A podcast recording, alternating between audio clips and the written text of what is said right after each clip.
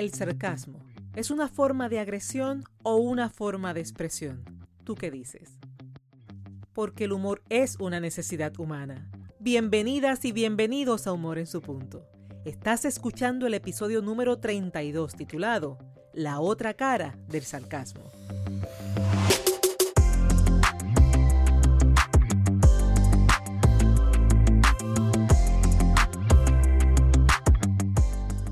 En su punto es un espacio diseñado para mantener viva y activa la idea de que todos los seres humanos poseemos, ya sea de forma innata o aprendida, la capacidad para desarrollar el buen humor.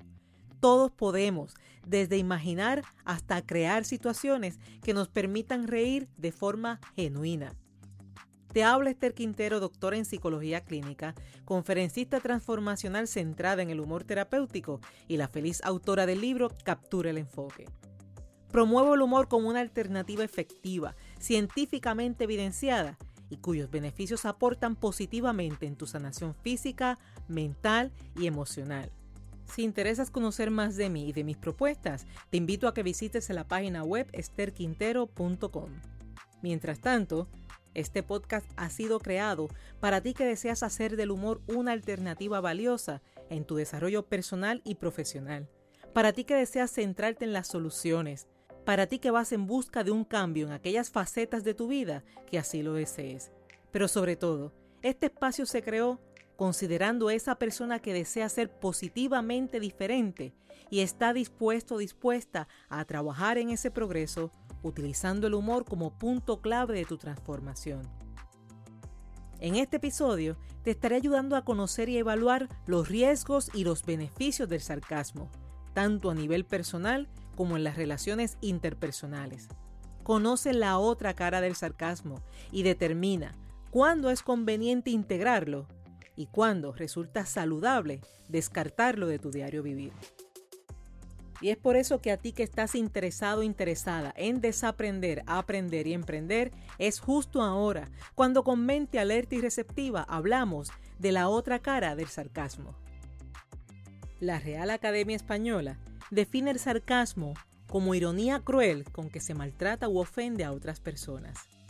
Los autores Linda y Charlie Bloom, especialistas en conducta humana, lo describen como ese intento de disfrazar sentimientos de ira, miedo o dolor.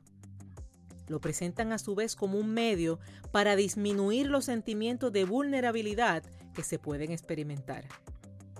Mientras, los investigadores Francesca Guino, Adam Kalinsky y Lee Juan señalan la variedad de connotaciones que posee el sarcasmo y entre ellas sus beneficios psicológicos.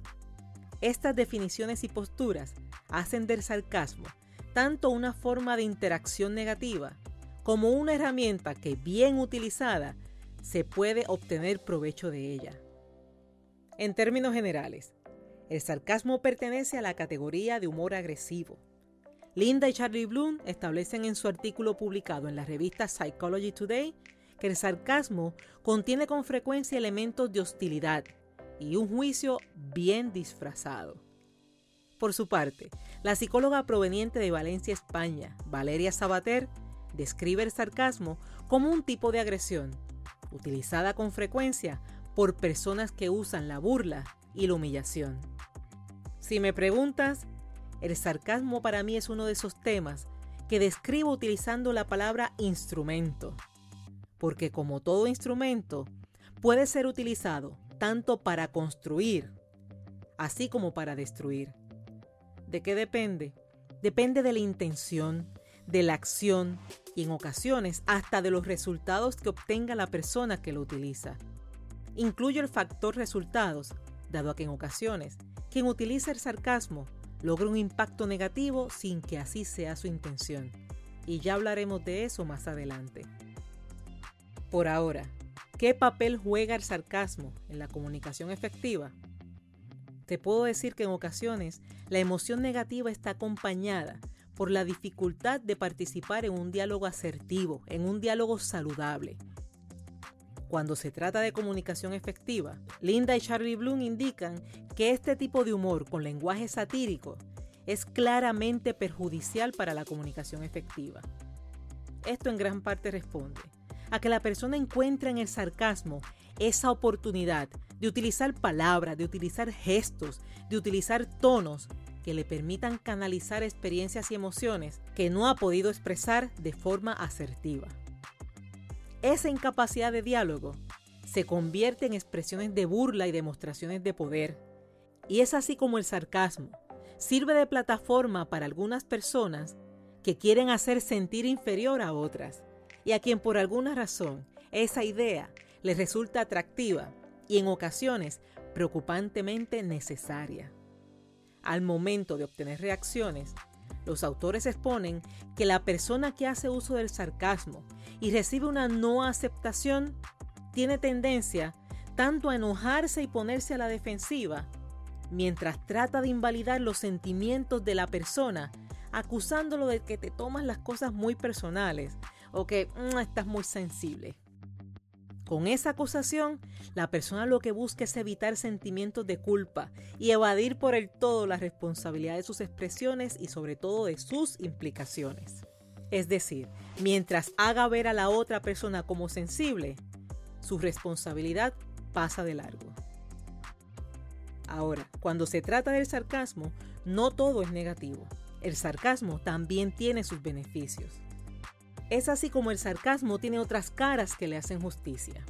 Cuando mencioné en el principio de este episodio que los investigadores Francesca Guino de la Escuela de Negocios de Harvard, Adam Skalinsky, profesor de liderazgo y ética de la Columbia Business School, y Lee Juan, profesor en comportamiento organizacional de la Escuela de Negocios Europea, realizaron en el año 2015 una investigación titulada La forma más alta de inteligencia, el sarcasmo aumenta la creatividad tanto para quien la expresa como para quien la recibe.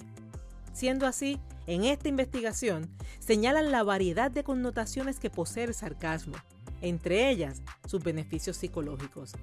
Beneficios que a su entender pueden pasarse por alto. ¿Cuáles son esos beneficios?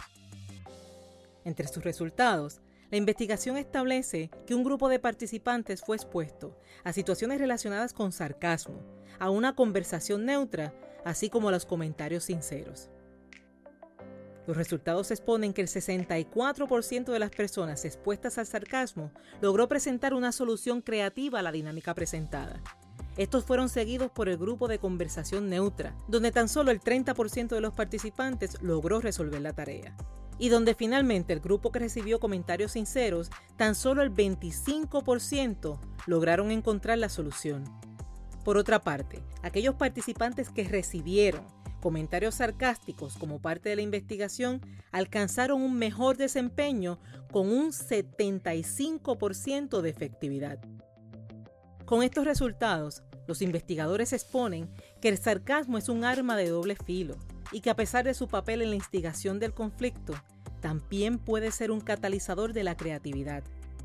Como parte del análisis de resultados, y según Lin Huang, encontraron que el sarcasmo puede estimular la creatividad, la generación de ideas y las soluciones útiles. Al mismo tiempo, establecen la importancia de conocer la experiencia cognitiva de quien lo practica, así como de quien lo recibe. Cuando hablamos de sarcasmo y la interacción social, esta investigación demuestra esa otra cara del sarcasmo, donde en lugar de humillación y baja autoestima, resalta la creatividad y la solución. Ahora, consideremos otra perspectiva. Me refiero al uso del sarcasmo en la interacción social del día a día. Y es que podremos reconocer que para la mayoría de las personas, el sarcasmo en algún momento ha sido un medio de expresión jocosa, así como un estilo cuya interpretación de su contenido ha despertado la risa. Y es que es usual ver el sarcasmo en series televisivas o en aplicaciones dedicadas a la programación audiovisual. No obstante, existe una gran diferencia entre este tipo de humor que ha sido creado como una forma de entretenimiento, del humor que se utiliza en la interacción con las personas. Y es que en el día a día, utilizar el sarcasmo como medio de expresión presenta aciertos como desaciertos. El sarcasmo visto en un programa televisivo, un meme, como parte de una actividad teatral y, ¿por qué no?, en una reunión de amigos y familiares, suele formar parte de esa risa saludable con la que el ser humano se ríe de sus problemas, con las que demanda injusticia y con las que canaliza la expresión de emociones que expresadas de forma agresiva tendrían sus implicaciones. Sin embargo, ¿dónde estriba la diferencia? La diferencia estriba en el propósito, en la calidad de la relación, en la frecuencia y en ese elemento bidireccional donde ambas partes, tanto quien emite el comentario como quien lo recibe, puedan disfrutar de la experiencia. Ha resultado favorable utilizar el sarcasmo entre quienes tienen una relación de confianza, pero una confianza comprobada cuando los participantes expresaron sarcasmo o recibieron sarcasmo de una persona de confianza, la creatividad aumentó, pero el conflicto no. Por lo que se establece que tanto los que expresan como los que reciben el sarcasmo necesitan superar la distancia psicológica para que sea efectivo. Asimismo, se debe considerar la diferencia entre su uso esporádico y jocoso a un uso constante y cuya frecuencia deja de ser jocosa y comienza a convertirse en una verdadera molestia. El uso constante e inadecuado presenta un riesgo alto para la relación. Asimismo, quien lo utiliza puede llegar a concentrarse tanto en su uso y llegar a perder conciencia del impacto que está causando, llegando a sustituir asuntos de carácter emocional por la expresión jocosa de tono sarcástico. ¿Quién usa el sarcasmo logrando obtener sus beneficios? Quien desea darle un tono jocoso a una situación difícil, concentrándose en transformar la situación y aliviar a las personas que la conforman. Quien se expresa en búsqueda de una descarga emocional con miras a liberar esa tensión sin la intención de afectar a terceros. Y quien busca una forma de expresión verbalmente agresiva con la intención de prevenir aquellas alternativas que igualmente son agresivas pero que implican un gran riesgo. ¿Quién usa el sarcasmo causando un impacto negativo? Aquellas personas con deseos de sobresalir, pero sobresalir haciendo ver o sentir a los demás como inferiores. Quienes por medio del humor desean agredir a otras personas solamente por placer. Quien crece en un ambiente familiar sarcástico y da como normal lo que para otros puede resultar ofensivo.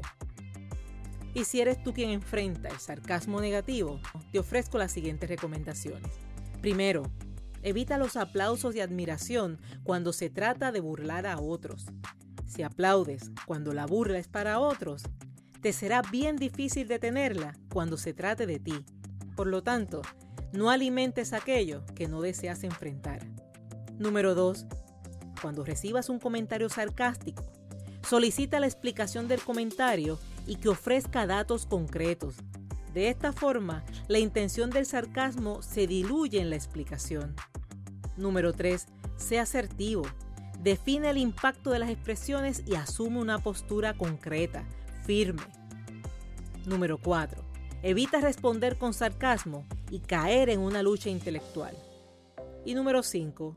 Si no logras detener el sarcasmo, detén la comunicación o busca un mediador según aplique.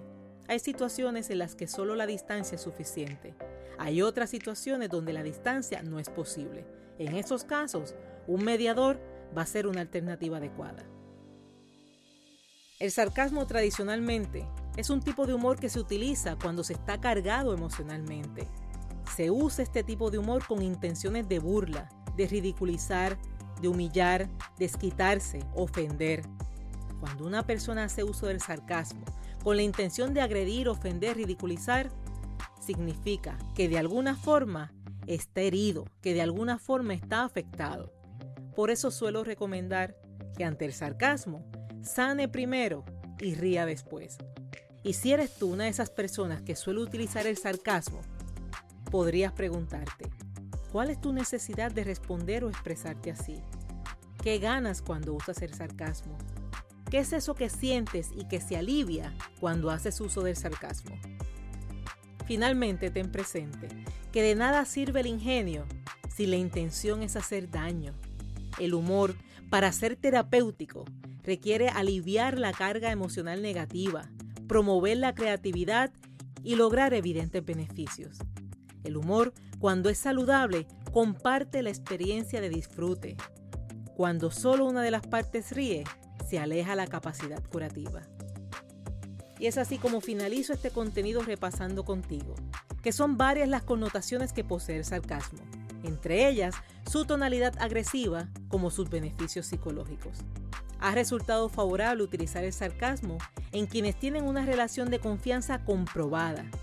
Cuando una persona hace uso del sarcasmo con la intención de agredir, ofender, ridiculizar, significa que de alguna manera está herido o afectado. Por lo tanto, sana primero y ríe después. Y el sarcasmo es uno de esos temas que se describen como instrumentos, y como instrumento debe ser utilizado tanto para construir como para destruir. Depende de la intención, de la acción y en ocasiones hasta de los resultados que obtenga la persona. Este ha sido el episodio número 32 de Humor en su punto. Si ha sido útil para ti, si estás de acuerdo en que aporta contenido de valor, recuerda suscribirte en la plataforma de tu preferencia, asignar una valoración y dejar tu comentario. Te invito también a conectar conmigo a través de las redes sociales, donde me consigues como Esther Quintero. Así también puedes escribirme un correo electrónico a dra.esterquintero.gmail.com. Si aún no tienes tu copia del libro Captura el Enfoque, obténla tanto impresa como digital con tan solo entrar en Amazon. En Puerto Rico está disponible en Casa Norberto en Plaza Las Américas, Librería El Candil en Ponce y La Casita en Aguadilla Mall. Si quieres obsequiarlo y que llegue esa persona con dedicatoria y firma, o si así lo deseas para ti, comunícate que nosotros realizamos el envío. Este ha sido otro miércoles de humor en su punto donde hemos tenido la oportunidad de compartir información útil al momento de crear la vida que deseas. Espero y confío que nos volvamos a reunir el próximo miércoles, donde estaremos hablando de aquello que te distrae. Posiblemente estás en busca de tu bienestar. Sin embargo, observas que aún teniendo toda la intención, no logras ver los resultados. En ocasiones, por el contrario, sientes que en lugar de bienestar, te aumenta el cansancio, te sientes irritable y de mal humor. Siendo así, discutimos contigo algunos aspectos que puedan estar deteniendo tu progreso y bienestar, porque al atenderlos y conocerlos, estarás preparado o preparada para enfrentar, solucionar, continuar y reír. Te hablo Esther Quintero quien te dice que el humor es una forma de educar, de aprender, de vivir y trascender. Gracias por ser, gracias por estar y gracias por darte el permiso de reír.